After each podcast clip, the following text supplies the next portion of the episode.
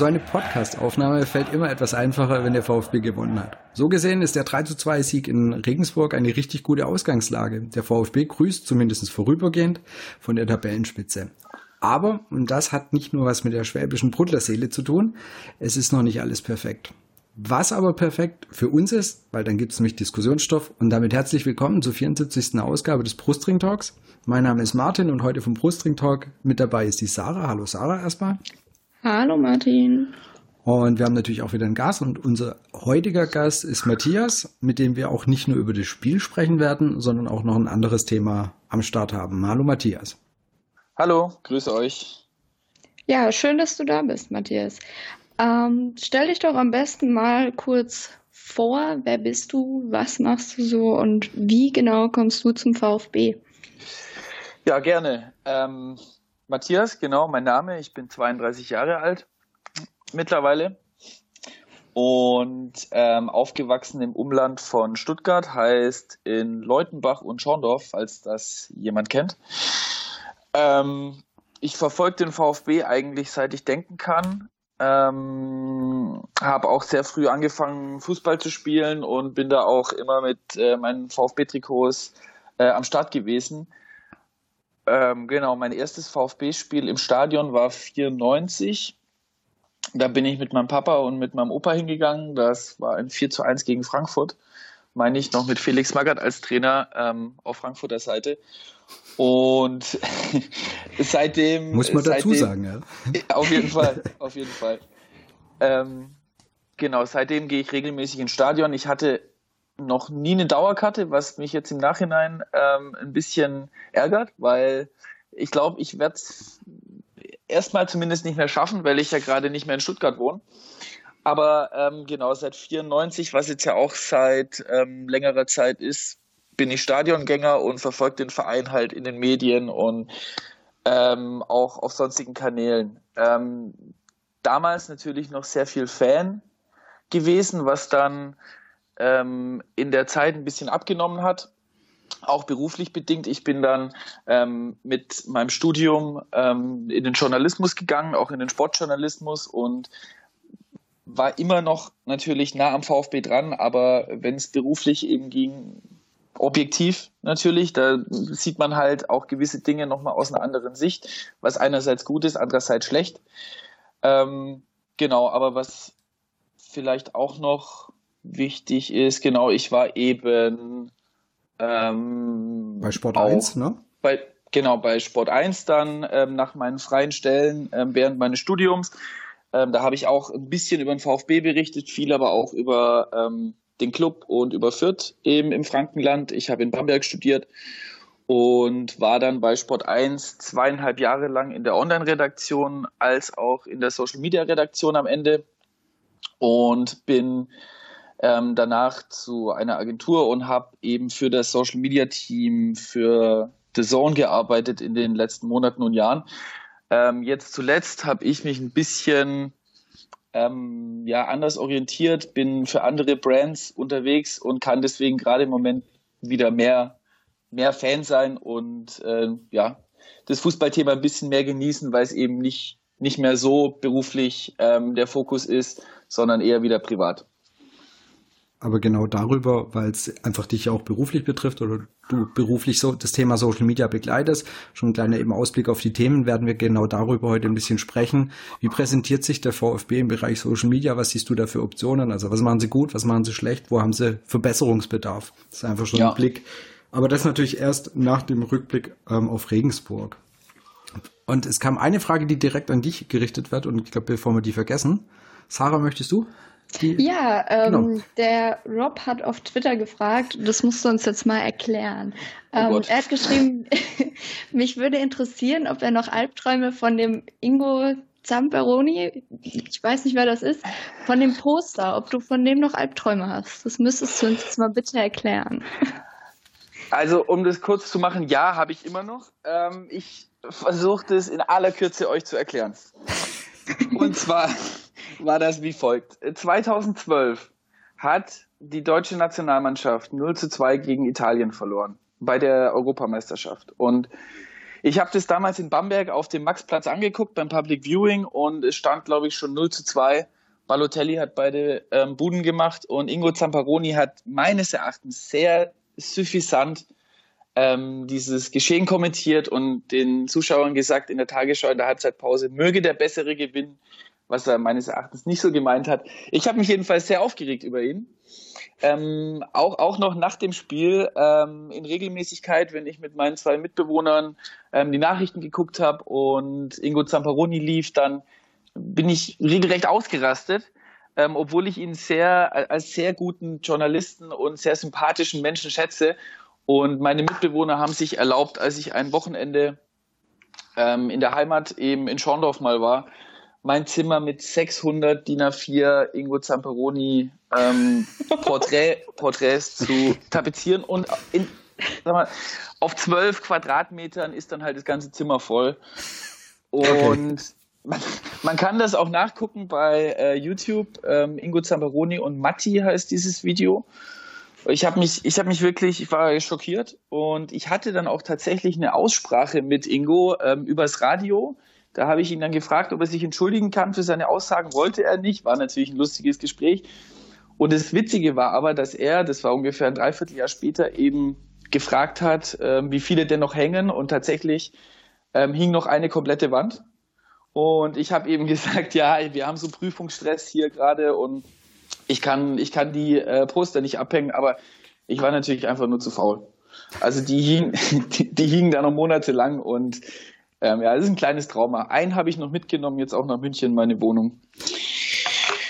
Einer ist noch übrig. Dann ja. wissen wir jetzt auch, was es damit auf sich hat.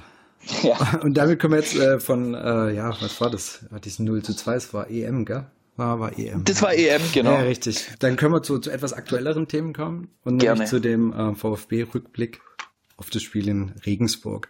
Und da möchte ich einsteigen und da hat der VfB uns eigentlich eine äh, wunderbare Steilvorlage gegeben. Es ging quasi um die Nachbetrachtung in dem Spiel und der VfB hat über hochoffiziell über seine Kanäle ja heute einen Artikel raus ähm, gebracht und der Einstiegssatz, den fand ich wunderbar. Die VfB-Profis und ihre Cheftrainer und ihr Cheftrainer freuen sich einerseits über den ersten Auswärtserfolg in Regensburg, nehmen zugleich aber auch Punkte mit, die verbessert werden müssen.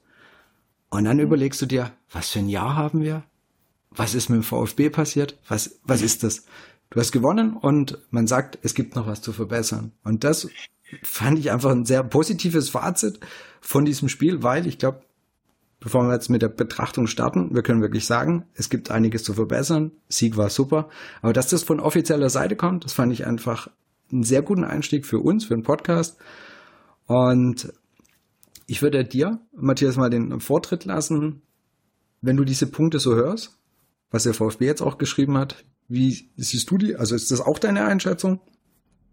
Jetzt habe ich schon so viel gesprochen. Muss ich, muss ich gleich wieder anfangen? Du, sonst, sonst, wir können auch gern sonst erst die Sarah ranlassen, ist überhaupt kein Thema, weil die war auch live vor Ort. Ihr war ja beide in Regensburg.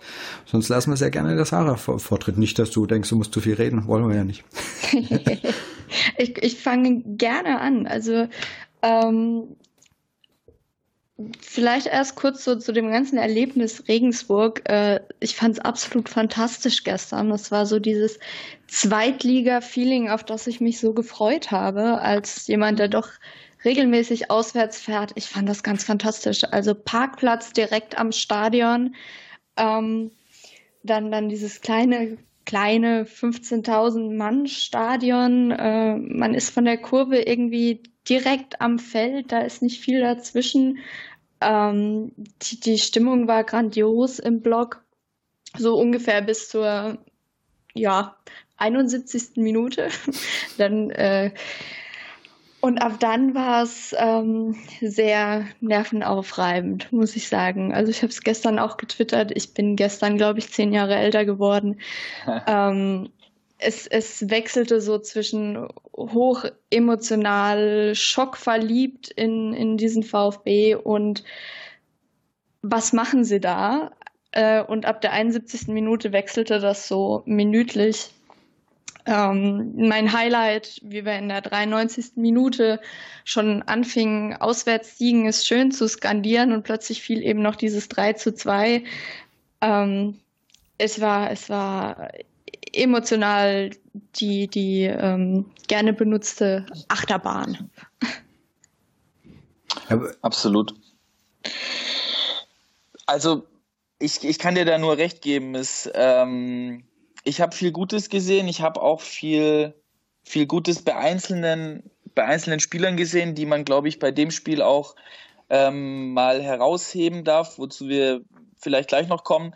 Ähm, du hast angesprochen, es gibt einiges zu verbessern, trotz des ersten Auswärtssieges. Ja, ich glaube auch, dass es gerade ähm, der Fakt ist, eben nach einem 3 zu 1, was ähm, offensichtlich nicht nur bei den Fans, sondern auch bei den Spielern so im Kopf den Schalter umgelegt hat, okay, das war jetzt der, ähm, der ja, Winning Point, eben dann nochmal so ähm, den Gegner rankommen zu lassen, dass man am Ende sagen kann, okay, also wenn das noch unentschieden ausgeht, dann geht es unentschieden aus, dann kann man sich nicht beschweren im Endeffekt. Und das ist halt für ein, für ein sag mal, Spitzenteam in der zweiten Liga, als dass sich der VfB natürlich sieht, ähm, ja, dann eben der kleine Makel, mit dem man rausgeht. Aber ich denke, der Tim Walter hat es auch auf der PK gesagt und er wird es auch intern, wird er da sicherlich auch einen Rauch äh, reinlassen aufgrund dieser Tatsache. Und ich bin zuversichtlich, dass es auch deshalb dann diese Saison das letzte Mal war, dass man nach zwei Tore Vorsprung äh, quasi in der Nachspielzeit dann nicht mehr zittern muss. Ja, ich denke, die zwei großen Punkte sind auf jeden Fall einerseits die Chancenverwertung ähm, auf unserer Seite und auch teilweise einfach die Defensive, die einfach zu leichtsinnig wird. Ja, beispielsweise in der 93. Minute, wenn man sich eben schon sicher ist, ähm, aber auch vorher, so in der zweiten Halbzeit. Genau, das sind, das sind ja die zwei Punkte, die ja auch Walter, die wir eigentlich ja alle ansprechen, sei es auf Twitter oder sei es sonst wo, das einfach das Problem ist.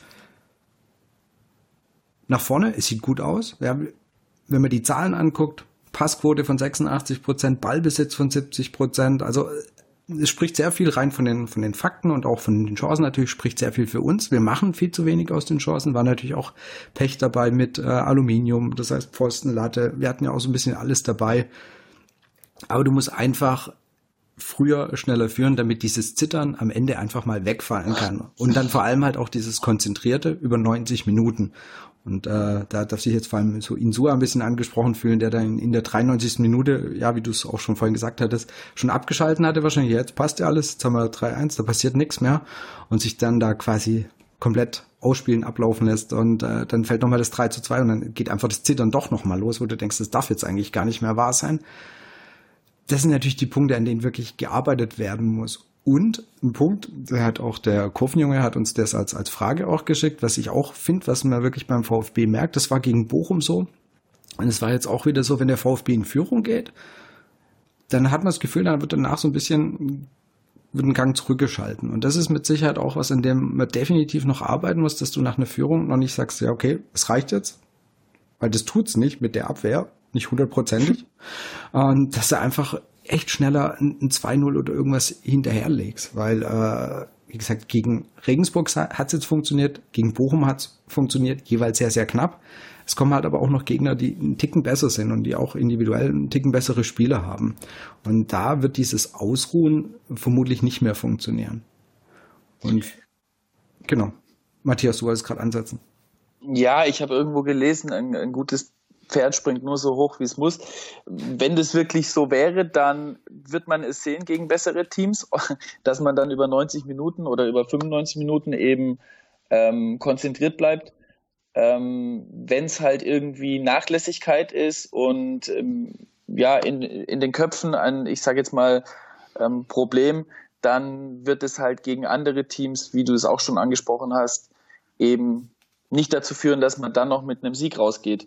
Also das ist schon interessant zu beobachten in den nächsten Wochen, weil du spielst gegen Fürth, ähm, du spielst auch gegen ähm, Bielefeld. Bielefeld, die sind beide gerade oben mit dabei, genau. Und ähm, ja, mal sehen, was dabei rumkommt. aber jetzt mal nochmal auch um positive Sachen einfach ein bisschen ähm, hervorzuheben und fangen wir einfach nochmal von vorne an. Das Spiel hat der, ja, die Spielaufstellung, die hatte sich deutlich verändert gegenüber von dem letzten Spiel gegen Bochum. Also das erste Mal war Kempf zurück, was auf jeden Fall sehr stabilisierend oder sehr positiv ist. Was mich überrascht hatte, was auch eine Frage war, ist, dass Förster direkt quasi verpflichtet, zack, und äh, steht in der Startelf. Hat mich überrascht. Mangala statt ähm, Karasor war mit Sicherheit eine sehr, sehr gute Entscheidung. Mangala hat ein bockstarkes Spiel gemacht, fand ich. Und leider war Sosa noch mit einem Infekt ja ähm, draußen. Und ich hoffe, dass der das nächste Mal wieder fit ist und Insua entsprechend ja, ersetzen kann, weil der leider wirklich irgendwie nicht so ganz bei der Sache ist oder einfach, ich weiß nicht, ob ihm alles zu schnell ist oder alles zu viel ist, ich habe keine Ahnung, aber es sieht leider, so gerne ich ihn mag, sondern so ein bisschen überfordert mit allem aus. Und was sich dann ja in der 93. Minute in dem auch Gegentor gegipfelt hat. da hoffe ich einfach, dass Sosa dementsprechend wieder fit ist. Also generell, du kannst vielen Spielern, haben, die haben sehr viel richtig gemacht, also durch die Bank weg. Thema Chancenverwertung ist natürlich noch so eine Sache, aber Mangala finde ich ist für mich ein Spieler, den es definitiv hervorzuheben gilt. Absolut, absolut. Das hast du auch ähm, total, um nochmal aufs Stadion zurückgekommen, im Blog total gemerkt. Also äh, man hat gemerkt, äh, es hatten sich irgendwie die meisten schon in den Silas verliebt, die letzt, über die letzten Spiele, der auch meiner Meinung nach ein, ein sehr, sehr, sehr gutes Spiel gemacht hat.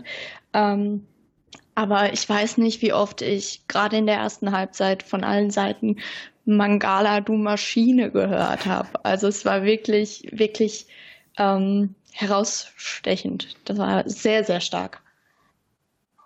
Genau, also für mich ist er schon der Gewinner des Spiels und das hat, glaube ich, auch mit der Position zu tun. Er ist im defensiven Mittelfeld ähm, zum Einsatz gekommen als Abräumer und ich finde, er hat im 1 gegen 1 hat er einfach rasiert, sage ich mal. Er hat auch, wenn zwei Leute kamen, ähm, hat er trotzdem den Ball behauptet. Er hat die wichtigen Zweikämpfe gewonnen.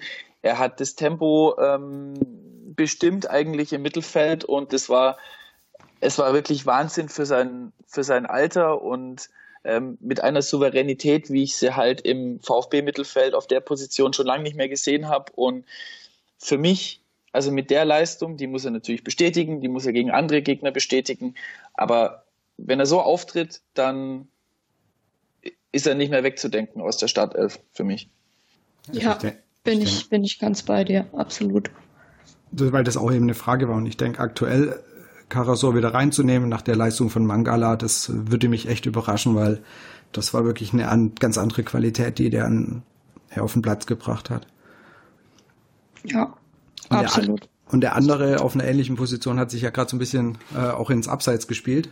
Er ist ja durch, äh, wie hieß es so schön, Ego-Trip und so weiter, er ist auf jeden Fall, muss individuell trainieren, also quasi darf nicht mit der Mannschaft trainieren bis nach dem Spiel gegen Fürth. Äh, muss eine Geldstrafe zahlen, Askasiba, und äh, da bin ich gespannt, wie der danach sich wieder ja einfügt. Das heißt, wie, ob der nochmal wieder Bock hat. Ich weiß nicht, wie, wie ich sagen soll. Ich, ich bei ihm tut es mir wirklich leid oder ich finde es sehr schade, weil ich mag ihn an sich. Ich mag seine, seine Spielart. Man muss fairerweise sagen, hat sich in der letzten Zeit rein spielerisch nicht sonderlich weiterentwickelt. Und allein nur ähm, quasi die Drecksau auf dem Platz zu sein, reicht halt dann doch auch nicht aus. Äh, aber nachdem er sich jetzt wirklich durch diesen, ich glaube auch vom VfB bezeichneten Ego-Trip äh, ja ein bisschen ins Abseits gespielt hat, bin ich gespannt, wie er zurückkommt. Tendenziell glaube ich aber, dass er uns dann spätestens im Winter verlassen wird. Das sieht nicht mehr aus, als ob das noch so arg funktionieren wird. Mit Walter und Askar Sieber und dem VfB. also ich, was ich ein bisschen schade finde. Ich finde es auch schade. Ähm, ich finde es aber sehr souverän, wie man gerade im Moment damit umgeht. Also wie eben Hitzelsberger und äh, Misslintat und auch Walter das öffentlich begleiten, das Thema ähm, kannst du natürlich umso, umso entspannter sein, wenn eben ein Mangala reinkommt und so eine Leistung bringt. Und ich glaube übrigens, wenn Askasibar gestern gespielt hätte, am Samstag, ähm, dann wäre das vielleicht ein bisschen anders ausgegangen und zwar im negativen Sinne, weil ich finde das auch sehr positiv, dass die ganze Mannschaft wirklich sehr ähm, ruhig geblieben ist und souverän geblieben ist, trotz der ganzen Nicklichkeiten, teilweise böse Fouls, finde ich, habe ich gesehen.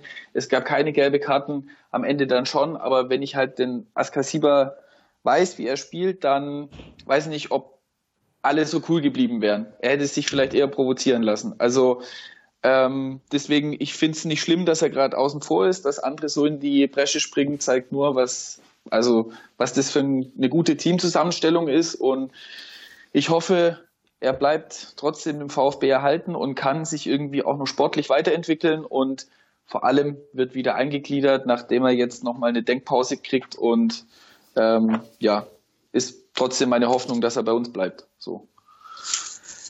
Den Punkt möchte ich definitiv auch noch ähm, dem VfB sehr positiv ja, zuschreiben. Und zwar wirklich, wie du gesagt hast, wie sie damit umgegangen sind. Also wir lassen uns ja quasi nicht auf der Nase rumtanzen, wie das auch schon oft genug der Fall war beim VfB, dass einfach so Spieler mit so Spirenzien, wenn sie denn welche hatten, einfach durchgekommen sind und hier jetzt ganz klar zu sagen, okay, du bist jetzt erstmal von der Mannschaft weg, du zahlst eine Strafe. Das ist konsequent, das ist richtig und zeigt, zeigt mit Sicherheit natürlich auch dem, dem Rest von der Mannschaft, okay, du kannst hier nicht, du kannst hier nicht ausscheren, das funktioniert nicht. Und so gesehen ist es sehr gut, dass sie es getan haben. Und sie haben das auch sehr unaufgeregt gemacht, so nach dem Motto, ja, danach ist dann auch wieder gut, äh, dann wieder alle Möglichkeiten, äh, sich ranzuspielen, in einem Training zu zeigen. Also das ist echt sauber. Ja, ja absolut sehr, auch. Sehr souverän.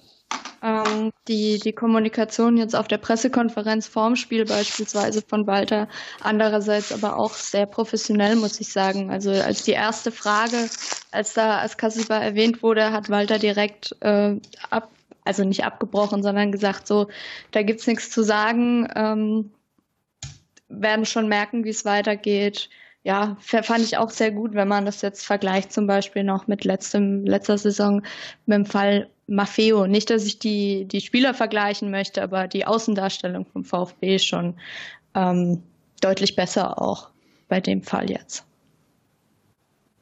muss sich ja auch was verbessern. Und wie gesagt, also ich finde, du siehst es gerade in vielen Situationen, dass sich Dinge verbessern oder in unseren Augen zumindest verbessern. Da können halt solche Sachen auch dazu. Und ja, auch noch, wenn wir jetzt bei Misslintat und bei Hitzelsberger sind, ja eben die letzte Verpflichtung war ja Förster. Ich hatte vorhin schon gesagt, für mich war es überraschend, dass er wirklich direkt von Anfang an gekommen ist.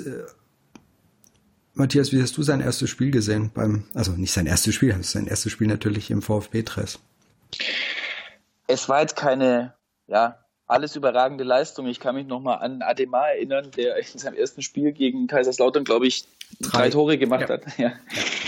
Ähm, nein, erwartet ja auch keiner von ihm, aber ich finde schon beeindruckend, wenn einer kommt, äh, mitten in der Saison und nach ein paar Trainingseinheiten rauskommt ähm, und von Anfang an spielen darf, dann zeigt es für mich, weil wir sind jetzt nicht jeden Tag beim Training mit dabei, einerseits, was der Trainer von ihm hält, ähm, andererseits vielleicht auch, wie gerade die, ähm, ähm, die Verfassung von seinem Konkurrenten, also wahrscheinlich Gonzalo Castro ist.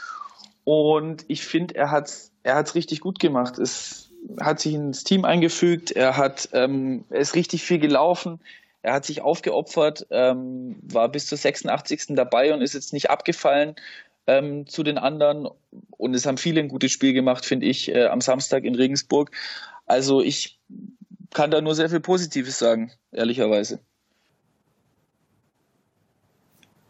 Mit Sicherheit für sein Debüt wirklich, wie du es gesagt hast, noch nicht lang da, also noch nicht so lang dabei, hatte das echt sehr, sehr gut gemacht. Man, muss ja auch sagen, war bei Sandhausen hat er war, war er auch Stammelf, hat er auch die ganze Zeit gespielt. Das heißt, er kam jetzt nicht irgendwie noch aus irgendwo hinten her gelockt und musste sich erstmal da wieder sportlich auf den, auf den Topstand bringen. Das war ja bei ihm alles gegeben, aber natürlich ist eine komplett andere Mannschaft für ihn, aber hat es, fand ich, auch für sein erstes Spiel sehr, sehr gut gemacht oder absolut zufriedenstellend gemacht. Wie gesagt, überrascht war ich trotzdem, dass er gespielt hat. Und da bin ich auch gespannt auf, gerade auf diesen Positionen. Da haben wir nun ja auch fast ein bisschen ja, Überangebote. Du hast Clement, du hast Förster, du hast eigentlich auch, ähm, du hast Castro und du hast einige Leute, die da vorne spielen. Da bin ich auch gespannt, wer sich dann so in den nächsten Wochen herauskristallisiert als Stammspieler. Also ich meine, da hast du jetzt ja mittlerweile echt viele Optionen. Das ist doch super. Also Konkurrenzkampf hat noch nie geschadet. Ähm, da muss ich nochmal den Bogen spannen zu Insua und Sosa. Ähm, ich sehe auch, dass der eine und auch manchmal der andere teilweise abfallen ähm, links hinten. Aber wenn du da halt zwei Leute hast, die sich ein bisschen pushen können, eben auf der Position und ähm, mal spielt der, dann kommt der andere rein, vielleicht ähm, etabliert sich mal einer und ähm, bleibt dann länger in der Stammelf. Das kann ähm, fürs Team schon gut sein.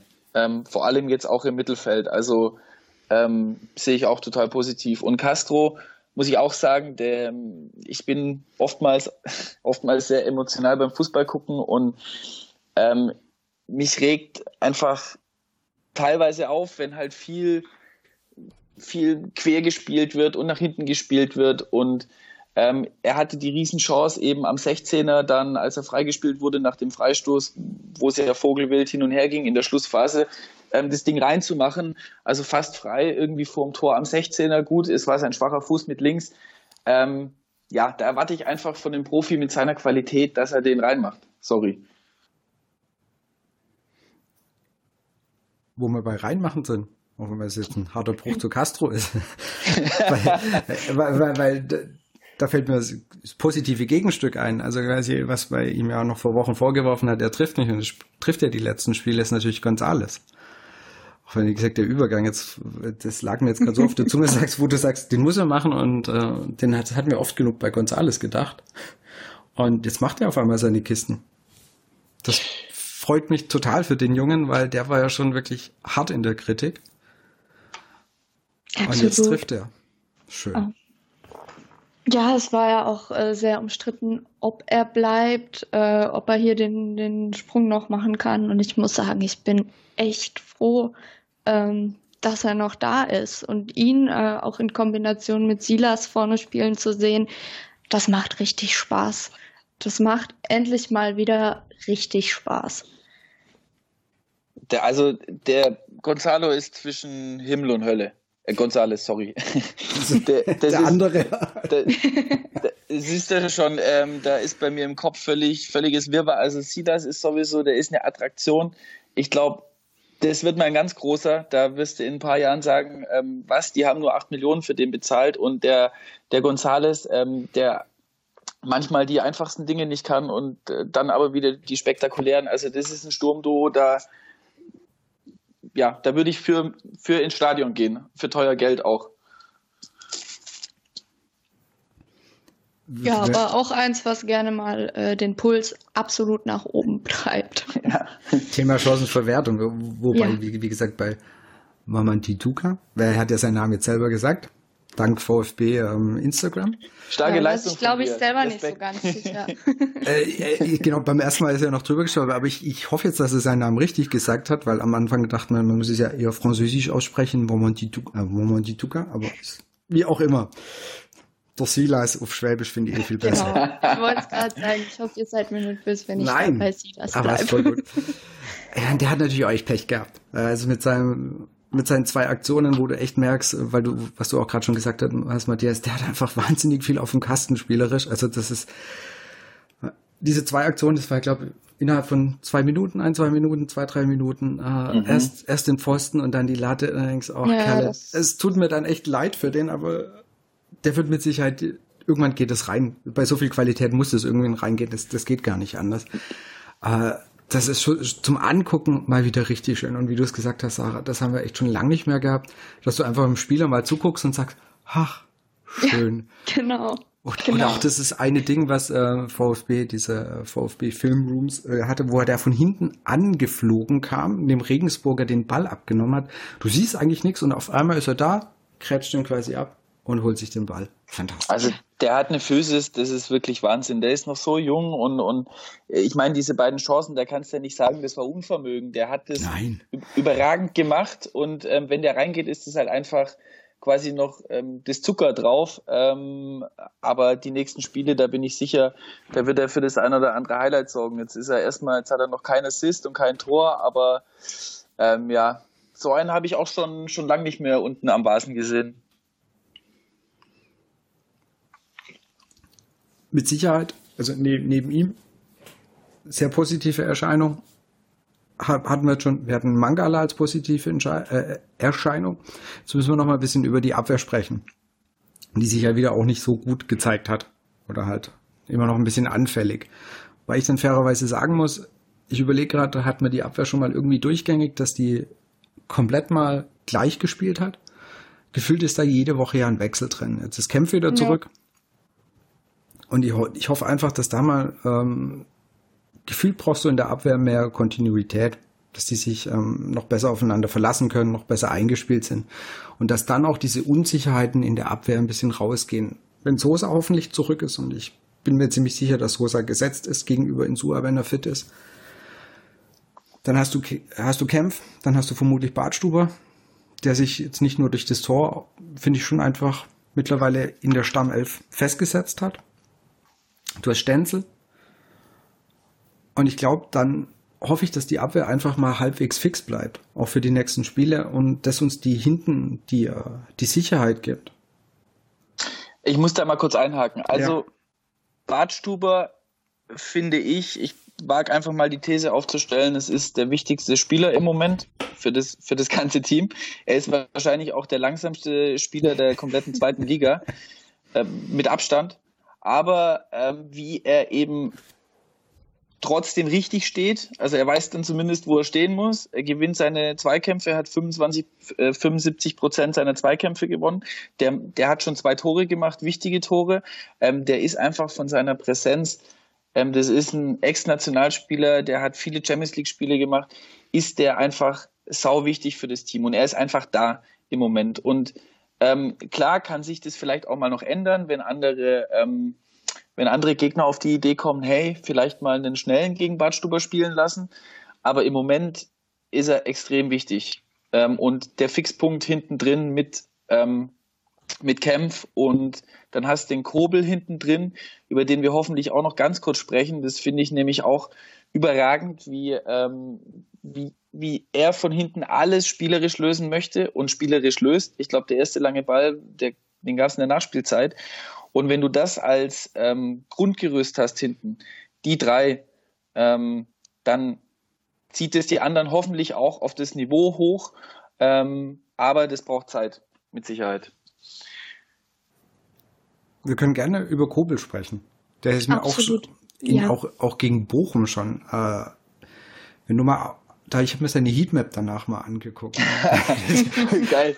Du denkst so, okay, das ist ein Keeper, das ist interessant. Also der hat einfach wirklich einen ähm, relativ großen Radius um sein Tor, in dem er sich bewegt. Der ist ja wirklich dieser, dieser elfte Mann, der hinten einfach immer anspielbar ist, immer äh, mitgespielt hat, manchmal sehr ungewollt, also gerade gegen Bochum war es sehr oft ungewollt, ähm, dass er da eingreifen musste, aber sonst, der war immer mit da, der hat an, ist angespielt worden, sehr oft angespielt worden und wie du es gesagt hast, das ist jetzt keiner, der den Ball dann sinnlos nach vorne drescht, sondern der versucht dann wieder einen Spieler zu finden, Anspielstationen zu finden ja. und das Ganze spielerisch zu lösen. Und das ist wirklich, ich glaube, wir hatten es auch schon beim letzten Mal gesagt, wenn du dann ähm, guckst, da dachte ich am Anfang der Saison, boah, Zieler gehen lassen, weiß nicht, ob das so eine gute Idee ist. Und dann guckst du ihn an und dann denkst, okay, das ist ein Unterschied. Rein von der, von der spielerischen Qualität ist es ein riesen Unterschied. Absolut. Allein wenn du die Spieleröffnung vergleichst von einem Kobel zu einem Zieler, da liegen schon Welten dazwischen. Also bin jetzt gerade am Schauen. Den haben wir aber nur ein Jahr ausgeliehen, ne? Aktuell ist er ein Jahr ausgeliehen, genau. Okay. Sofort verpflichten, meine Empfehlung. Ja. ja also sagen wir so, ich bin da bei manchen Spielern habe ich einfach die Hoffnung, also du weißt natürlich nie, wie die Transfermodalitäten oder Vertragsmodalitäten sind, aber äh, ich habe so ein bisschen die Hoffnung, wenn sich einer beim VfB wohlfühlt, dass sich dann eben so ein Türchen öffnet, dass du so ein Spieler und äh, da schiele ich auch ein bisschen auf Stenzel, ähm, dass du schaffst, solche Spieler dann dauerhaft zu verpflichten. Also da habe ich dann wirklich schon ein bisschen die Hoffnung, wird mit Sicherheit nicht einfach, gerade bei, äh, bei einem Kobel. Ja, also mit den Leistungen ja. wird Hoffenheim ja auch nicht so direkt sagen, ach klar, nehmt kein Thema, wir haben ja genug.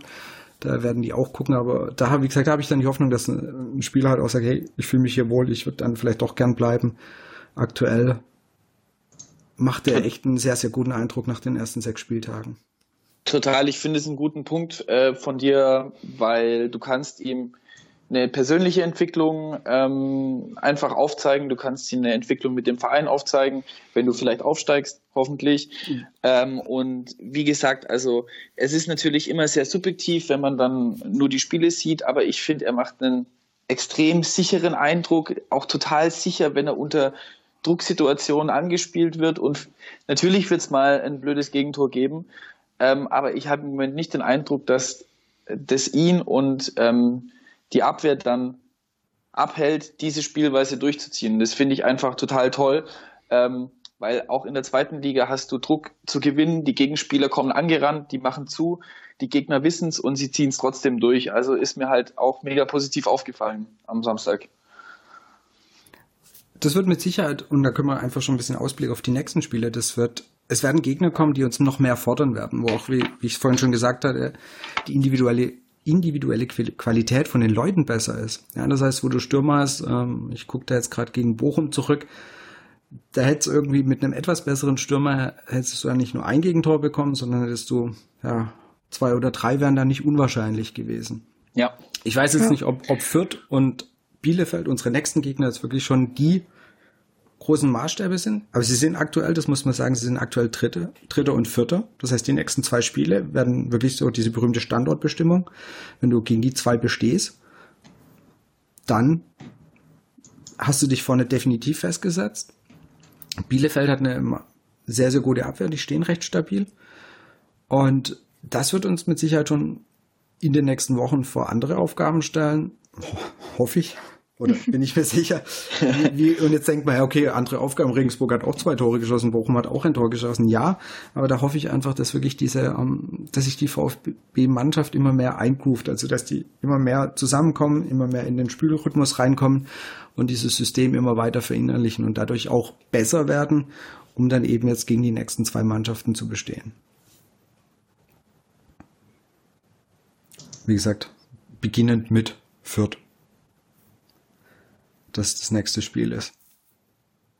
Ja, also absolut. Ich bin mal gespannt. Ähm, in der zweiten Liga ist es, ist es in den letzten Jahren oft so gewesen, dass halt die Tabelle sehr eng zusammen ähm, ist. Deswegen schauen wir mal, ähm, ob von den Vereinen dann bis zum Ende alle mit oben dabei sind.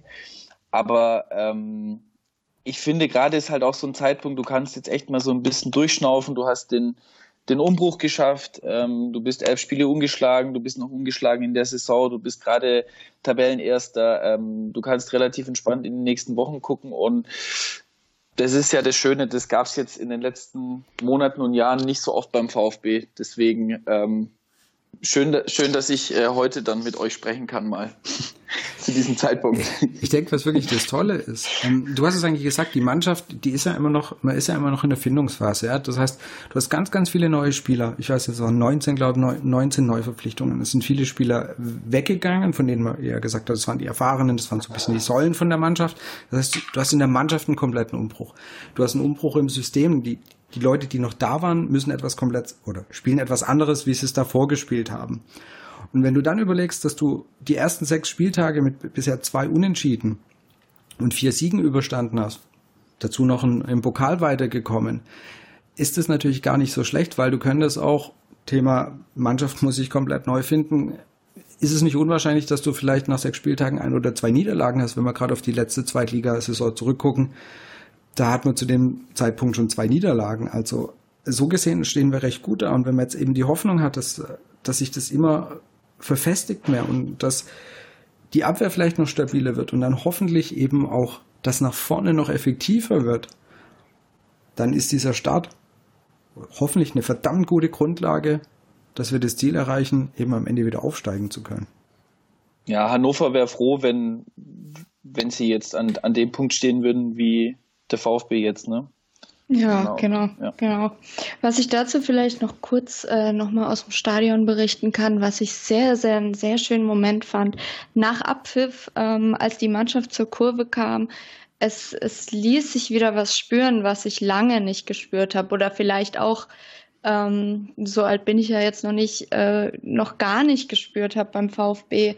Ähm, die Mannschaft kam zur Kurve, ich habe ich hab in absolut strahlende Gesichter geblickt. Ähm, die, es, ist, ähm, es wurde der klassische 1893 Gesang angestimmt. Die Spieler haben mitgesungen, haben in die Kurve gestrahlt und, und es war ein Gefühl, der so, so ein bisschen die Bindung zur Mannschaft, die Bindung zwischen Mannschaft und der Kurve ähm, fängt an, sich wieder aufzubauen. Und das war ein ganz, ganz tolles Gefühl einfach, äh, was ich so schon lange nicht mehr erlebt habe in der Kurve. Ja, sowas kannst du auch nicht am Reißbrett planen. Das muss halt nach so einem Abstieg wachsen. Und ich, ich sehe das auch auf einem guten Weg. Ich fand die Stimmung auch toll. Ähm, und die Unterstützung ist eh auch in der zweiten Liga, hat man ja beim, beim Abstieg davor auch gesehen, immer ähm, da, vor allem auswärts, aber auch, aber auch zu Hause waren ja die meisten Spiele ausverkauft und es hat man natürlich hoffen können, dass es wieder so zusammengeht. Da, am Tag des Abstiegs ähm, kann man sich das gar nicht vorstellen, aber ich finde auch, dass sich das durch viele Gründe ähm, toll entwickelt hat bisher. So, Preisfrage mal zum kommenden Gegner. Wisst ihr, wen den, ihre best, den ihr bester Torschütze gerade ist? Hat ja ähm, eine Vermutung. Julian Green vielleicht? Ich weiß es nicht. Korrekt. Ja, sechs, Spiele, sechs Spiele, drei Tore. Bester Scorer, bester Torschütze. Also mhm. gut, das, äh, Vorlagen hat er noch keine gehabt, aber immerhin bester Torschütze. Und auch immerhin vier Einsätze hat Hans Nuno Sapai. Das heißt, wir werden ein paar ehemalige VfB-Spieler auf jeden Fall antreffen. Ja, wissen Sie ja, wie Sie ihn zu verteidigen haben und ich wage die Prognose. Äh, er macht kein Tor und auch keine Vorlage gegen den VfB. Ja, bei, bei denen bin ich echt gespannt. Die habe ich, die sind ja nicht, wenn ich das richtig im Kopf habe, nicht richtig gut gestartet und haben sich dann aber jetzt wirklich stabilisiert. Also die hätte ich nach dem sechsten Spieltag nicht so weit oben erwartet. Bielefeld, das hat äh, uns bei der Saisonvorschau, hat der Philipp Meisel, hat der äh, Bielefeld ja sehr weit nach oben getippt. Und man muss fairerweise sagen, der Mann hat wohl doch ein bisschen Ahnung von Fußball, weil bisher, bisher stimmt das nämlich auch noch. Ja. Das heißt, die Bielefelder haben 2-0 in Hannover gewonnen. Und dies, ich glaube, das wird wirklich, das wird eine sehr, sehr harte Nuss. Ich meine, Fürth hat jetzt, kann man sagen, gegen Wiesbaden gewonnen. Das sollte machbar, das sollte drin sein, da Wiesbaden nun am Tabellenende steht. Aber trotzdem, sie haben gewonnen.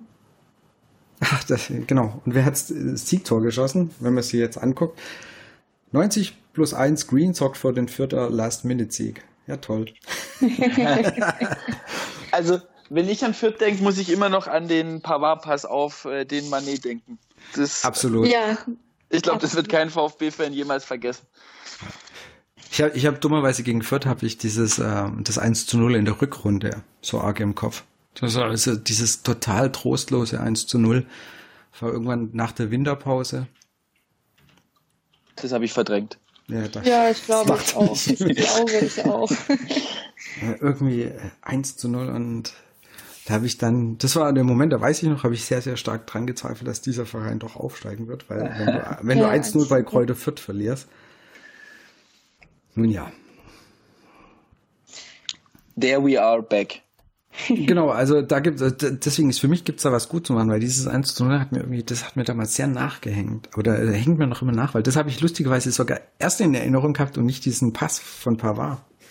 Böse, ich weiß. Alter Pessimist. Ja, ich weiß, stehe ich ja dazu. Aber wenn wir beim Thema Pessimisten sind, nochmal irgendwie so ein lustiges quasi Fundstück aus dem Netz. Also ich fand es sehr nett. Der Vertikalpass hat ja gestern ein Tweet, mehr oder weniger, nicht ganz ernst genommen. Wahrscheinlich, wahrscheinlich werden sie bei VfB STR auch noch darüber sprechen. Schiedsrichter gut, Kommentator gut, Ergebnis gut, VfB-Spiel gut, wo ist der Haken? Ja, wo man sagt, ja, muss man nicht unbedingt ernst nehmen. Es gab sehr, sehr viele Antworten. Über 40, keine, möchte ich sagen. es war keine einzige von mir dabei. Es war auch kein Zweitaccount von mir dabei. Es war fantastisch. Ich äh, zitiere Absolut. nur, es, es gibt eine zweite Halbzeit. Zwei Gegentore. Mhm. Silas kann zwar kicken, aber muss auch mal Tore schießen. Kommentator geht mir auf den Keks, der Rest stimmt. Sicher kurz vor Ende auskontern. Äh, okay. Es kommt noch eine Halbzeit. Keine rote ja. Karte so wenig gemacht. Es war, es echt. Lobt ihr ernsthaft den Kommentator? Es ist ganz fantastisch. Es ist das schwierige Umfeld in einem Tweet. Es ist absolut großartig. Ich hoffe, dass ähm, das wirklich noch auch weniger werden darf oder weniger wird in den nächsten Wochen. es ist ein wunderbarer Übergang, wo wir hier bei Social Media sind. Zu etwas, was viele auf Twitter ähm, oft kritisiert haben, wie der VfB sich ja auf Twitter verhält oder in den sozialen Medien verhält. Für mich hat sich in den letzten Wochen merkt man, es wird etwas, es verändert sich was, gerade auf Instagram, da gab es äh, eben dieses, wie spricht man jetzt unseren Neuzugang aus? Momondituka. Da tun sie ein bisschen was, aber trotz allem kommt mir der VfB, und da kommen wir jetzt zu, zu dir, Matthias, und zu deinem, was du auch eben beruflich machst, kommt mir noch ein bisschen, ja, steif rüber und mit definitiv, aus meiner Sicht, mit Luft nach oben so neutral, wie du es vorhin gesagt hast, wie du als Journalist äh, berichten würdest, wenn du den VfB in den sozialen Medien anguckst, wie würdest du ihn bewerten? Also, was ich channelübergreifend sehe, ist, ähm, also wenn man jetzt mal Facebook, Twitter und Instagram betrachtet, ist eben ist die Thematik sehr newslastig und damit trocken. Ähm, ich sehe viele Spielstände, Toranimationen, Spielberichte, die ähm, verlinkt werden, Fotos von Vertragsunterschriften. Ähm, es ist, also für mich kennzeichnet Social Media eben mal einen Blick hinter die Kulissen. Du hast das ähm, Silas, nenne ich jetzt mal Video angesprochen. Ähm, vielleicht snackable Content, witzigen Content, kurzweiligen Content, mal hinter die Fassade schauen ähm, vor allem auch in den Dialog gehen. Ähm, da ist natürlich das tolle Beispiel der Hitzelsberger, der das halt eben von seinem eigenen Kanal macht. Ähm, Authentizität natürlich, ähm, einfach Insights auch geben und ja, also steif und trocken trifft es vielleicht ganz gut. Ähm, ich würde sagen, wenn man eben diese Kriterien an einen guten Social-Media-Kanal anlegt, dann ist es bei weitem noch nicht so. Wobei ich jetzt aber, ähm, also ich finde, es ist auch schwierig für Vereine auf Social Media zu kommunizieren. Weil ähm,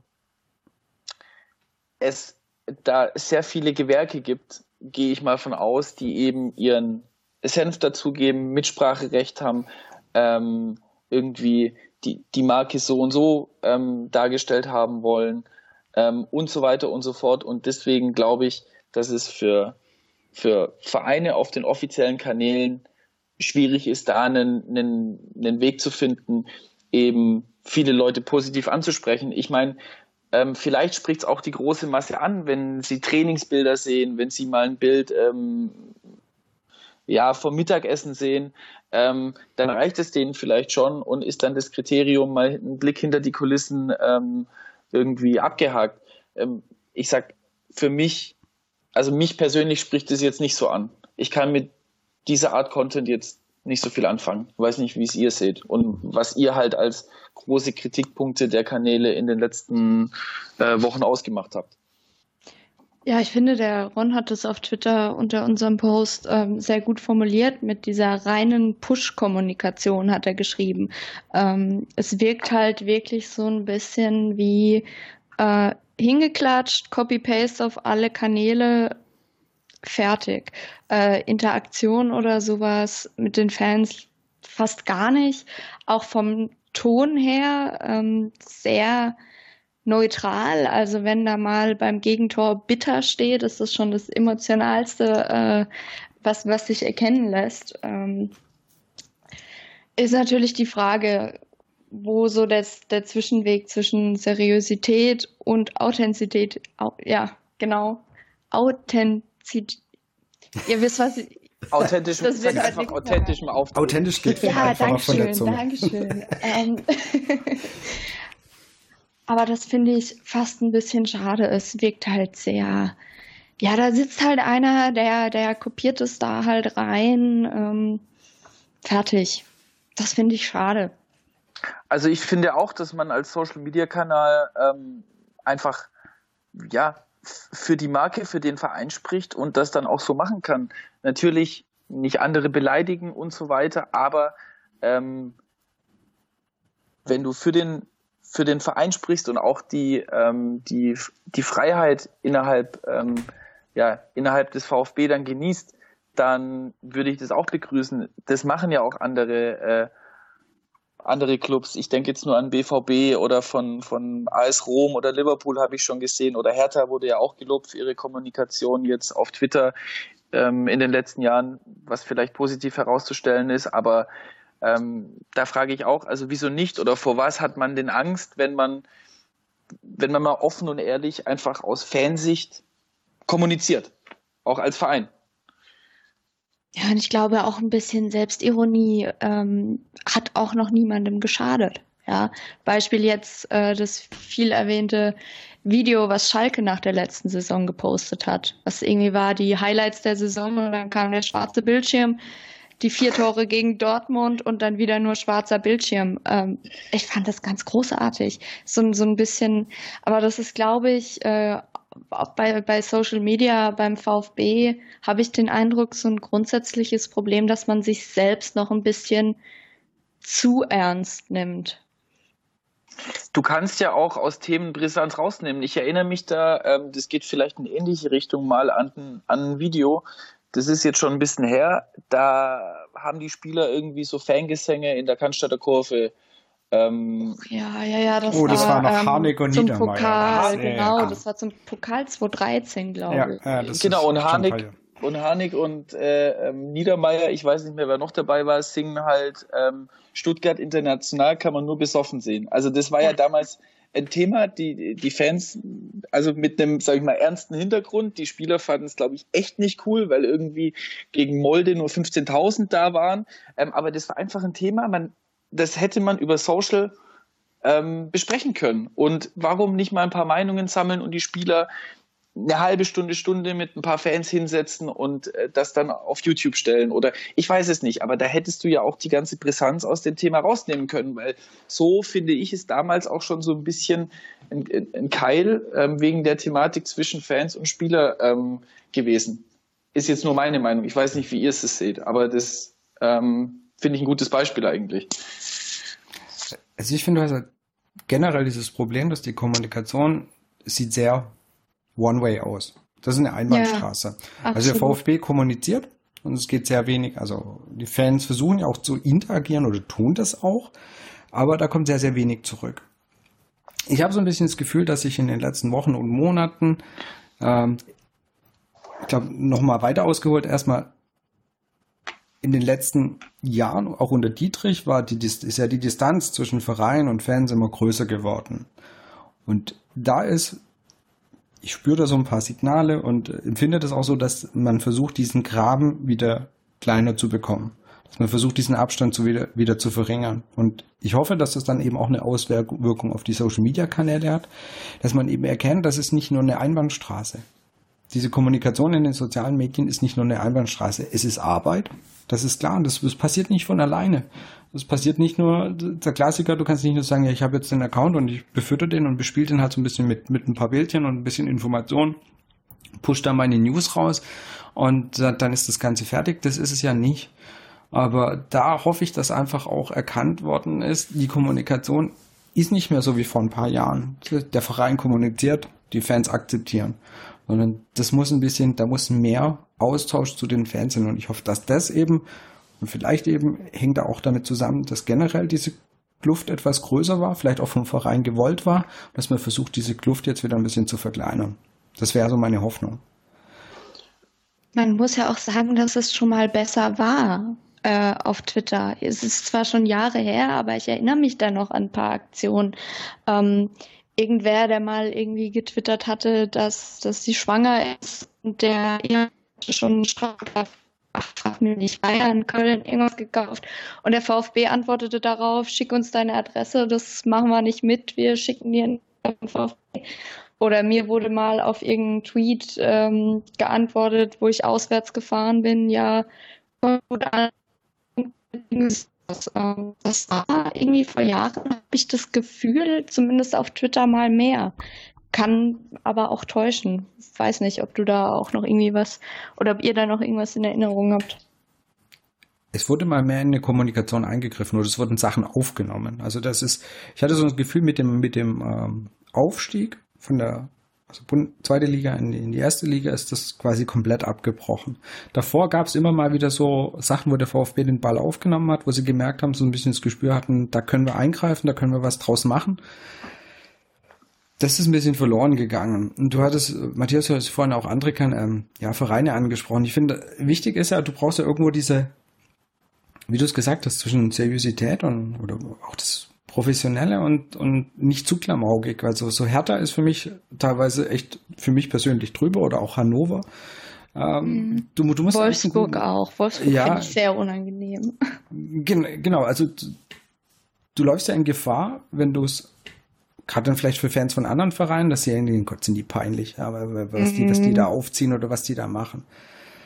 Wenn du, Matthias, hättest du irgendeinen Verein oder Social Media Account von einem anderen Verein, du hast ein paar angesprochen, als Rom, Liverpool, fällt dir sonst in der Bundesliga noch jemand ein, wo du sagst, die machen es eigentlich ganz gut? Dortmund hattest du? Dortmund und Hertha ist mir jetzt eingefallen. Ähm, ja, ich, ich, ich finde halt, wenn man die Kanäle durchgeht, ist es, ähm, gibt es halt da vielleicht mal ein anderes Social-Format, was auf YouTube ausgespielt wird oder auf Instagram beim anderen Verein, aber im Prinzip bewegen sich alle so in einem Rahmen, der relativ gleich ist. Und ja, die, der Tone of Voice, die Ansprache ähm, ist beim VfB relativ neutral. Ich glaube, da braucht man nicht braucht man nicht so viel Angst haben, äh, etwas falsch zu machen. Und vor allem, wir sind hier immer noch bei Social Media. Also wenn, wenn mal was irgendwie ein bisschen drüber war, kann man ja immer wieder korrigieren. Also das ist ja nicht irgendwie in Stein gemeißelt und dann ist es zu Ende. Also ich glaube, da muss man ein bisschen die Angst nehmen. Ich frage mich halt nur bei so einem großen Verein, also was, was würdet ihr cool finden? Also dann einfach eine coole Social Media Redaktion oder, oder auch mehr Integration von Verantwortlichen. Ich meine, da haben wir halt mit dem Hits äh, ein Paradebeispiel von der ganzen Bundesliga auf Social Media, also er und der Lutz Pfannenstiel, glaube ich, die beiden, ähm, da würden andere Vereine, also andere Vereine haben einfach nicht so Leute, die auch in, ähm, auf Social Media sich bewegen ähm, oder halt auch die Spieler mehr mit reinnehmen. Ich weiß nicht, was würdet ihr denn euch wünschen? Weil der komplette Verein ist halt der Verein und wer soll dann kommunizieren über Social Media? Also Hitzelsberger ist für mich ein gutes Beispiel und der macht es für mich gefühlt rein aus einer Intuition. Der macht es rein aus, aus ja, ich habe ein gutes Gefühl, das dazu beimachen, wann er interagiert, auf wen er reagiert, wo er mal drunter antwortet. Und er nimmt sich nicht so ernst. Und das ist genau das, was, finde ich, auch Sarah gesagt hat. Dieses, ähm, du darfst in dem Fall den Verein auch nicht zu ernst nehmen. Und du musst manchmal dieses Augenzwinkern haben. Und lustigerweise kriegt Hitzelsberger, und das ist eigentlich das Gute ist, dass es ja quasi mit seinem privaten Account macht, ja. Er ist ja dann nicht, natürlich ist er beim VfB angestellt, das weiß jeder, aber ja. es ist, es ist sein Account, den gab es schon, bevor er beim VfB war und, ähm, den nutzt er. Und wie gesagt, ich finde, er hat ein sehr gutes Gespür davon, äh, wo er mal drauf antworten kann und wo er eben, ja, wie ich finde, einfach mit einem Augenzwinkern drauf antwortet. Und er macht es, er macht es sehr gut und da sollte der vielleicht mal seinen Kollegen oder den anderen, die die sozialen Kanäle beim VfB betreuen, vielleicht schon mal eine kleine Schulung, einen kleinen Hinweis geben, wie man so etwas machen kann. ja, also weil, wie gesagt, der er hat ein sehr gutes Gespür dafür. Und das würde ich mir eben von den anderen auch mal wünschen, dass du vielleicht auch mal einen Tweet aufnimmst, irgendwo antwortest, ähm, versuchst mal, natürlich, du kannst nicht auf jeden Tweet reagieren, das ist komplett klar, das, das funktioniert nicht, das erwartet auch keiner. Aber an manchen Sachen mal den Faden aufnehmen, versuchen eben Kontakt eben mit den Fans aufzunehmen, zu antworten, wie gesagt, und, und dieses Augenzwinkern nicht zu verlieren. Und das ist, glaube ich, was ganz Wichtiges beim VfB kommt mir persönlich, das kommt immer alles so, wie gesagt, steif und ein bisschen zu ernst vor. Diese ähm, Steig in den Ring-Geschichten waren von der, von der Idee her schon ein bisschen lockerer. Ist jetzt aber an sich kein wirkliches soziales Medienthema, weil das wurde ja plattformübergreifend auf Instagram, Facebook, Twitter überall rausgehauen. Ja, also das ist, das ist ja einfach eine Videoproduktion, die sie gemacht haben und die sie dann über ihre Kanäle verteilt haben. Aber Interaktion war insofern, dass sie teilweise irgendwelche Tweets vorgelesen haben und äh, dass die dann darauf reagiert haben. Also es war eigentlich vom Prinzip her schon mal keine ganz schlechte Sache. Ich fand manche Videos waren nicht ganz so lustig. Am hm. Anfang waren sie gefühlt etwas besser.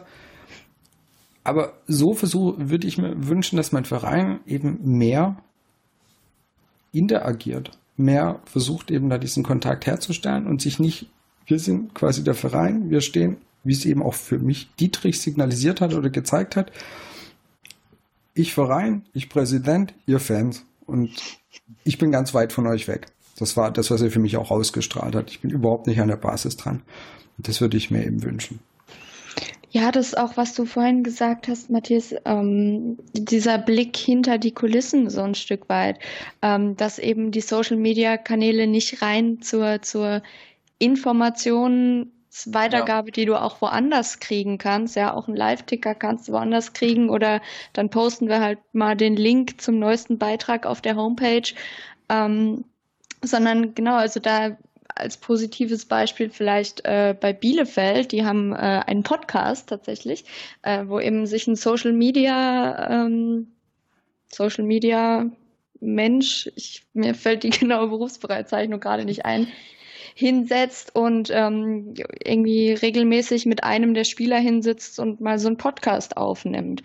Ähm, sowas finde ich eigentlich sehr cool und auch sehr interessant, ähm, um einfach auch mal mehr so zu erfahren, wer spielt denn da eigentlich für meinen Verein.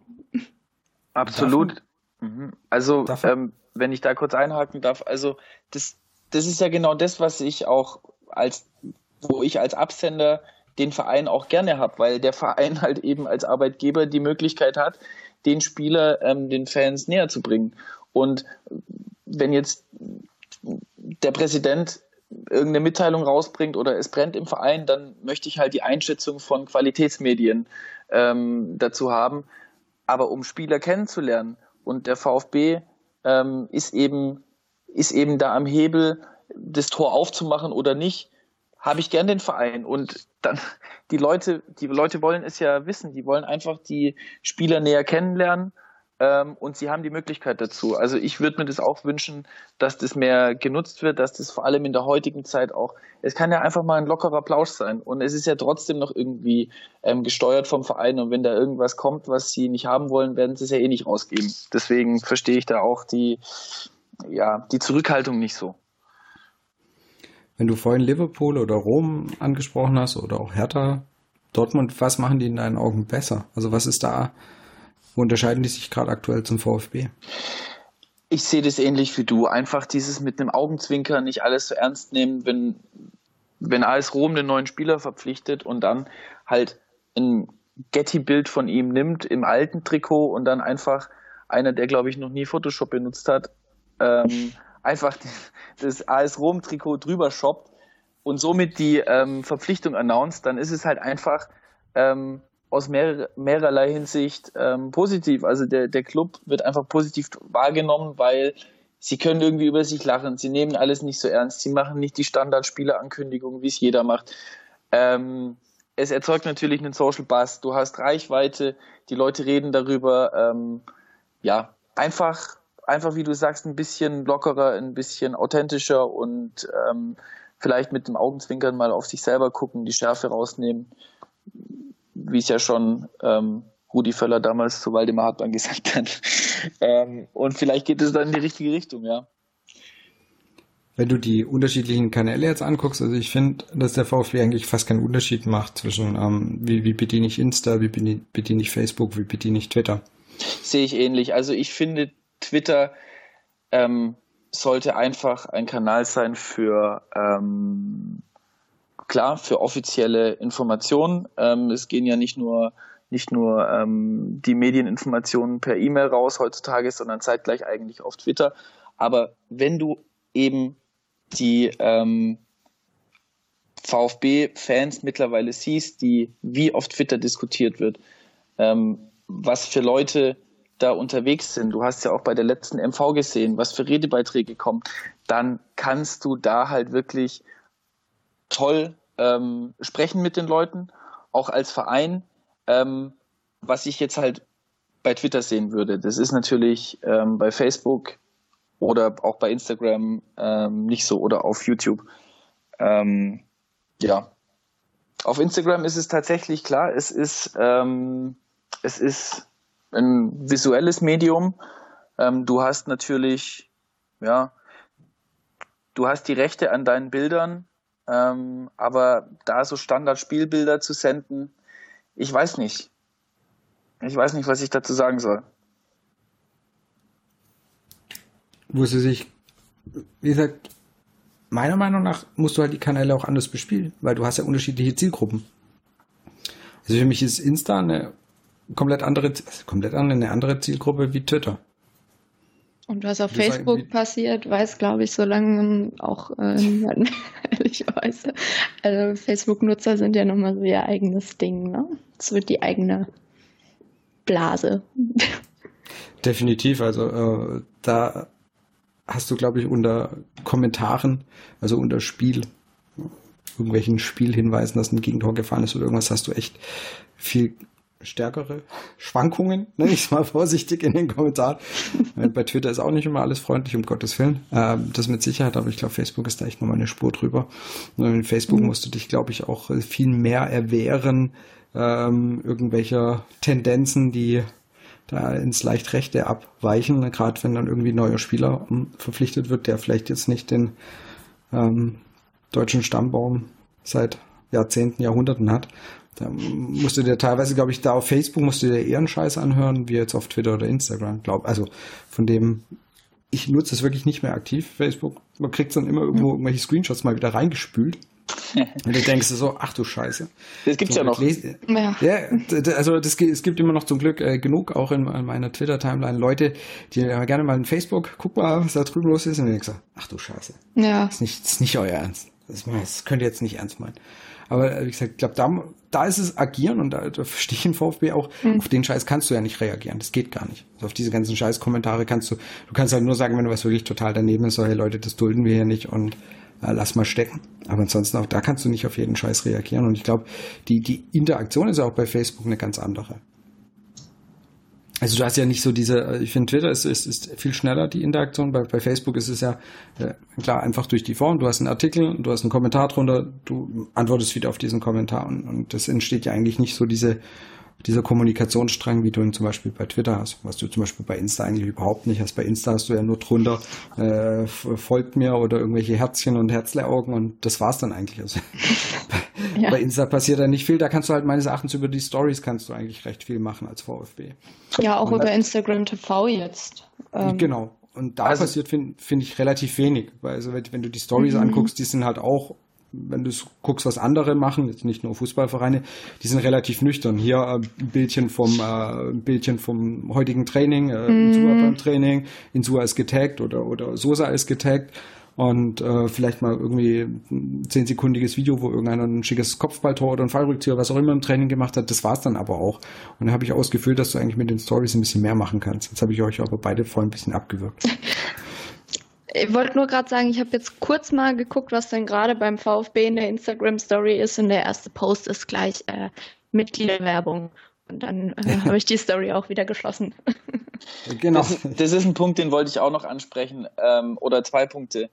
Ich finde auch, also gerade Instagram mit, des, mit der Story, mit IGTV könntest du so viel interaktiver machen. Du könntest ähm, etwas planen mit einem Neuzugang, den noch keiner kennt. Dann könntest du über Story ähm, ein Quiz machen über ihn. Du könntest die Leute fragen, was interessiert sie denn mehr? Wo soll denn vielleicht ein, ein Feature thematisch hin, das man dann die Woche drauf aufnimmt und die Leute fühlen sich mitgenommen, so, weil es einfach nicht einseitige Kommunikation ist.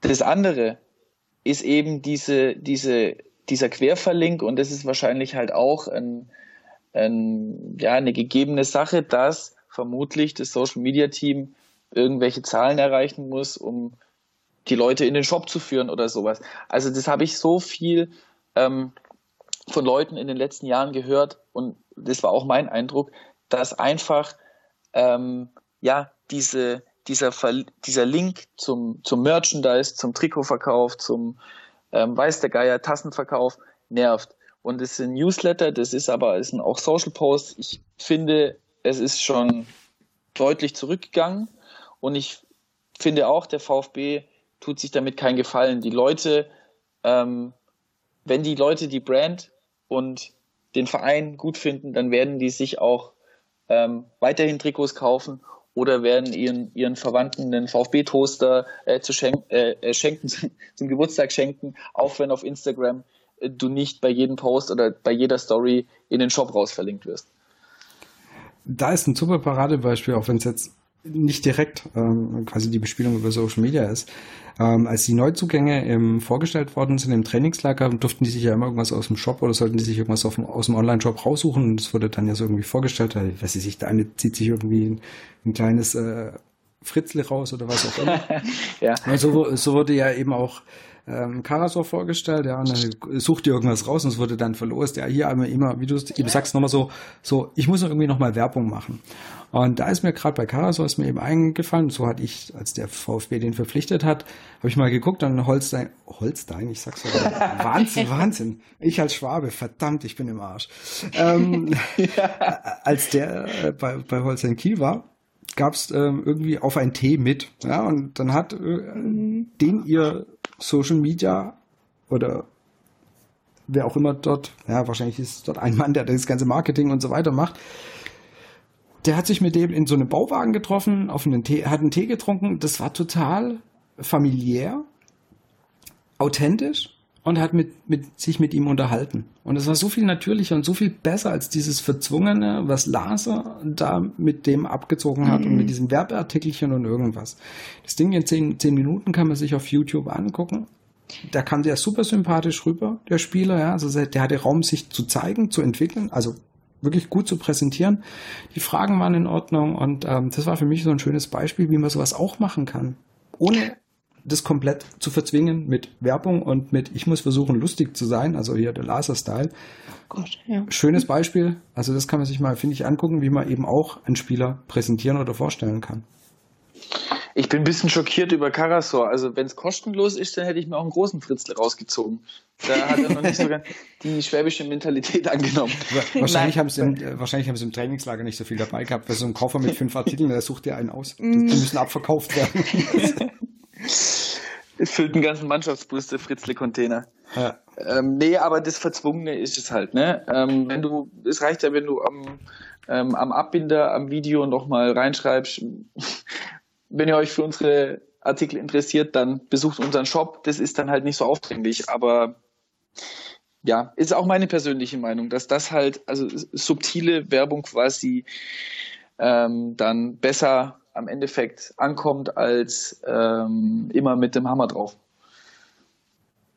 Genau. Und äh, das, das trifft, glaube ich, halt, egal ob es jetzt quasi das direkte Marketing für Artikel betrifft oder jetzt eben Social Media.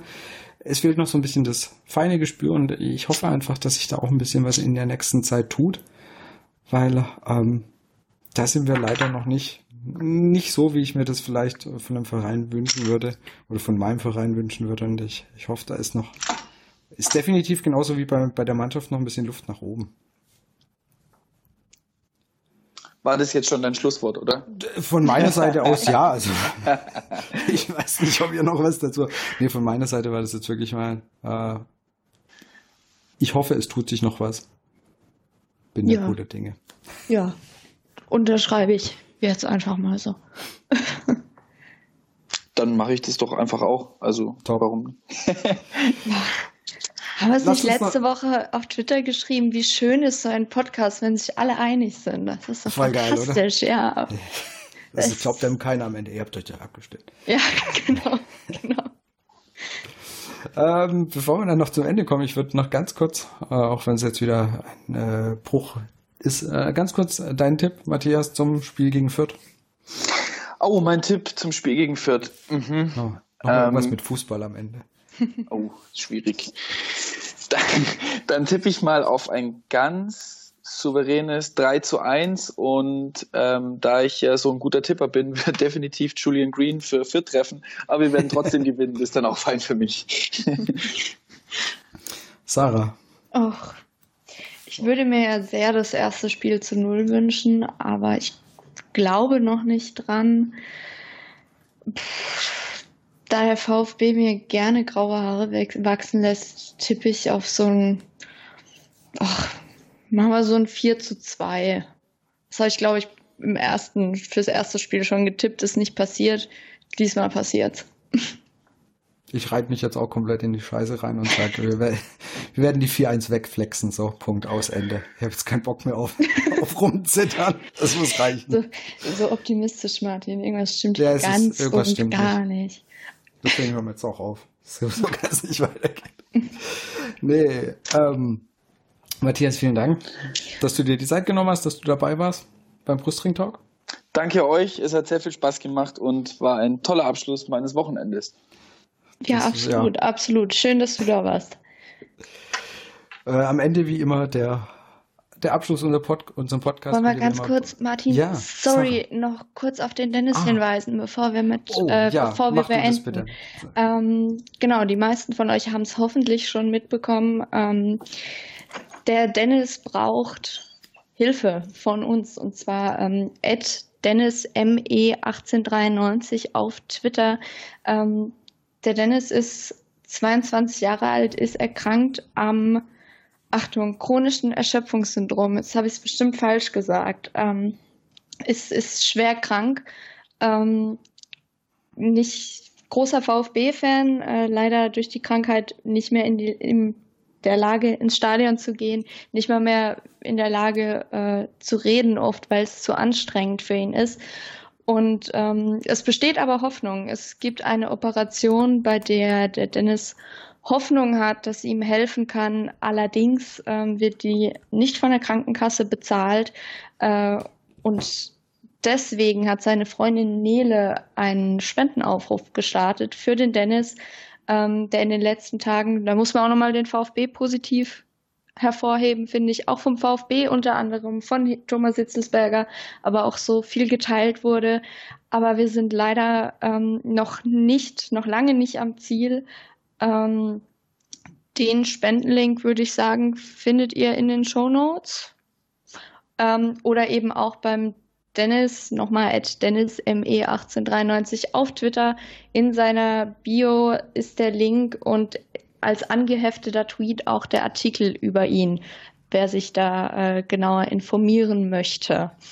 Ähm, wenn ihr vom, von der Länderspielpause das Geld, was ihr da nicht für Bier im Stadion ausgegeben habt, der Dennis kann es gut gebrauchen. Super, vielen Dank, Sarah. Ich hätte zugegeben, gerade schon im Eifer des Gefechts verpennt. Alles gut. Deswegen haben wir dich. Ja, genau, genau. genau. Äh, und von meiner Seite aus, ich habe ja diese 1893 Pepper. Die schicke ich euch kostenlos zu, weil mich dann immer fragen, welche Fragen wollt ihr was dafür? Gilt genau das gleiche, statt mir irgendwie einen Euro oder zwei Euro fürs Porto zu, zu schicken, lasst lieber dem Dennis was zukommen, da ist es deutlich besser aufgehoben. Und jetzt wirklich zum Mega. Abschluss. Ja, du musst es. Also der hat echt. Ich hoffe, dass der VfB da am Ende oder irgendjemand noch diesen großen Schnacker macht. Wir sind irgendwo, glaube ich, bei 40 Grad um die, um die 40.000. Ja, 43,5, 110.000 Euro. Braucht er. Genau, und ich hoffe, der macht es am Ende noch irgendwo einen großen Schnacker. Ja. Wie gesagt, coole Idee wäre wirklich, wenn Askasiba seine, ähm, seine Strafe direkt ihm geben würde. Dann wäre es gut aufgehoben. Absolut, absolut, fände ich auch. Fände ich auch. So, jetzt. Ja, genau. genau. Wie immer, Brustring Talk findet ihr auf meinsportpodcast.de, auf Spotify, Apple Podcast, Google Podcast und YouTube. Wie immer. Ähm, ich werde den Link zu Dennis in den Show Notes auch noch mit reinpacken. Wir freuen uns weiterhin über Bewertungen auf iTunes. Ihr findet uns auf Facebook, Twitter, Instagram. Folgt uns, wo ihr wollt, wo ihr mögt. Von meiner Seite aus nochmal, wie gesagt, herzlichen Dank an Matthias und natürlich auch lieben Dank an die Sarah, dass du mit dabei warst. Ja, danke dir, und Martin. Danke dir. Dann hören wir uns in gut zwei Wochen wieder. Wir bleiben bei unserem zwei Wochen Abstand. Wir behalten das so bei. Auch wenn die ganzen Kollegen ja immer gerade mittlerweile fast wöchentlich unterwegs sind, haut bei uns einfach noch nicht hin. Vielleicht schaffen wir es auch irgendwann, aber so bleiben wir erstmal bei den zwei Wochen. Und ich hoffe, wir grüßen dann weiterhin von der Tabellenspitze. Bis dahin Schönen Tag, schönen Abend, schönen Morgen, wann auch immer ihr das hört. Bis bald. Ciao. Ciao. Ciao, ciao.